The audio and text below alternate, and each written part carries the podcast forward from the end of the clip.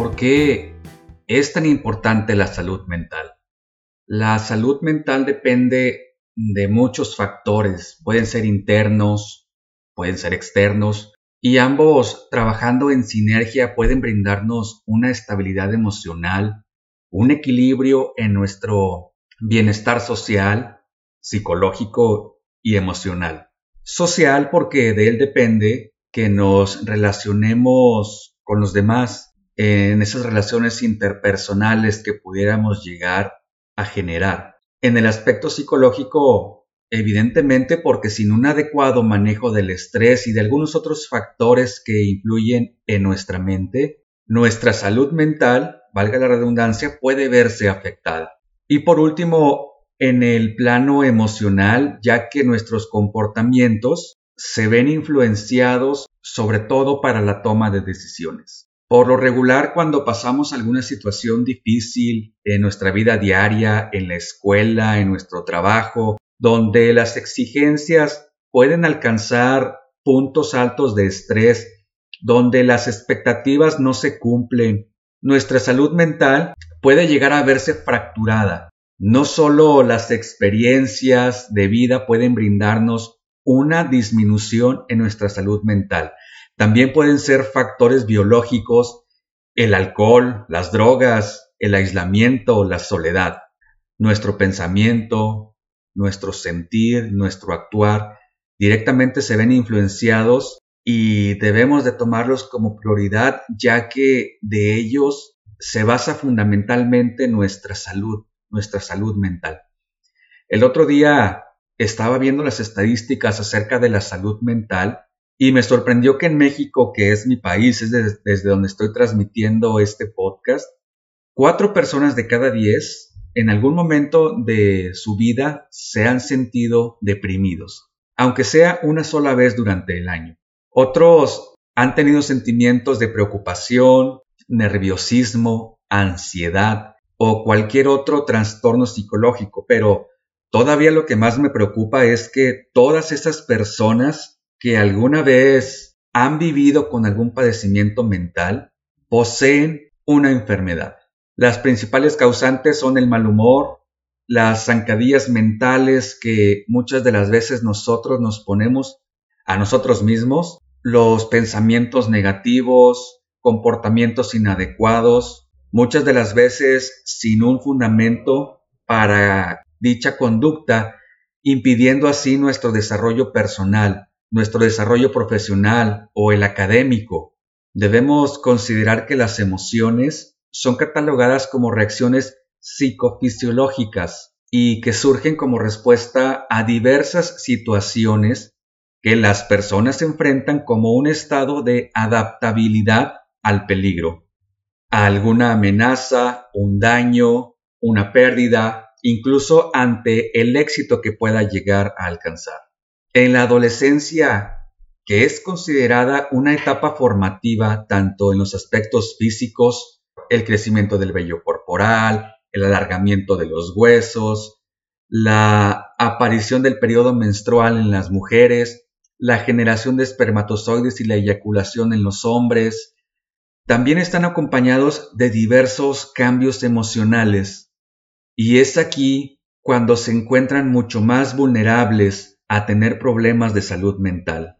En esta etapa se comienzan a entablar hábitos sociales que permiten al individuo la interacción con las otras personas y en el ámbito emocional es cuando deben aprender a gestionar sus emociones. Sus problemas emocionales serán inversamente proporcionales a su estabilidad y salud mental.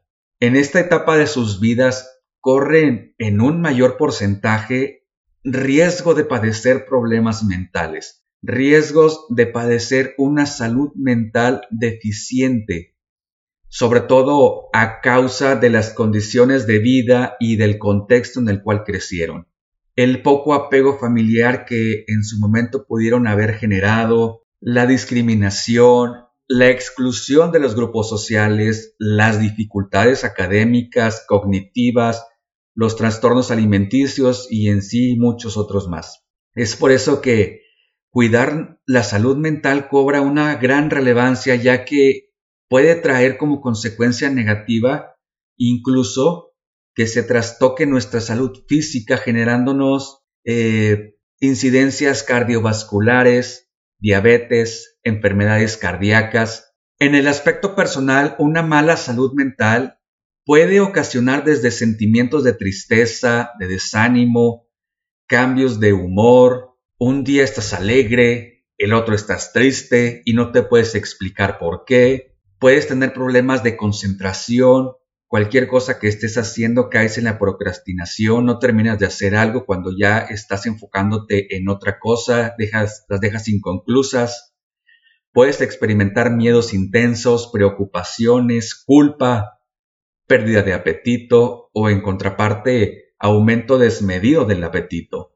Pensamientos suicidas, eso es algo muy importante, muy relevante que no se debe dejar de lado. Para nadie es un secreto que para poseer una salud mental sana, equilibrada, estable, todo radica en tener un control de ti mismo, un control de ti misma, para de esta forma poder hacerle frente a la vida y a cualquier circunstancia que se te presente.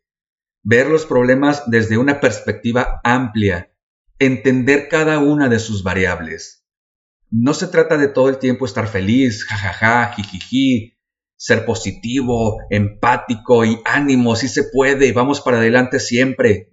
También puedes tener episodios negativos que no deben de fracturar tu salud mental si posees la capacidad de saber manejar tus sentimientos y tus emociones. Debes tener la iniciativa de entender cuando una solución está dentro de tus posibilidades cuando necesitas de alguien o algo que te ayude a conseguir esa estabilidad, pero sobre todo cuando necesitas la intervención de un profesional de la salud mental, un psicólogo, un psiquiatra, porque para soluciones reales se necesitan acciones reales. Otra cosa de la cual debes ser plenamente consciente es que aquello que te domina, aquello que te hace pasar por tragos amargos, lo que te frustra, lo que te enoja, así como reaccionas ante tales situaciones, expresar lo que sientes es fundamental y siempre haciéndolo de una forma adecuada.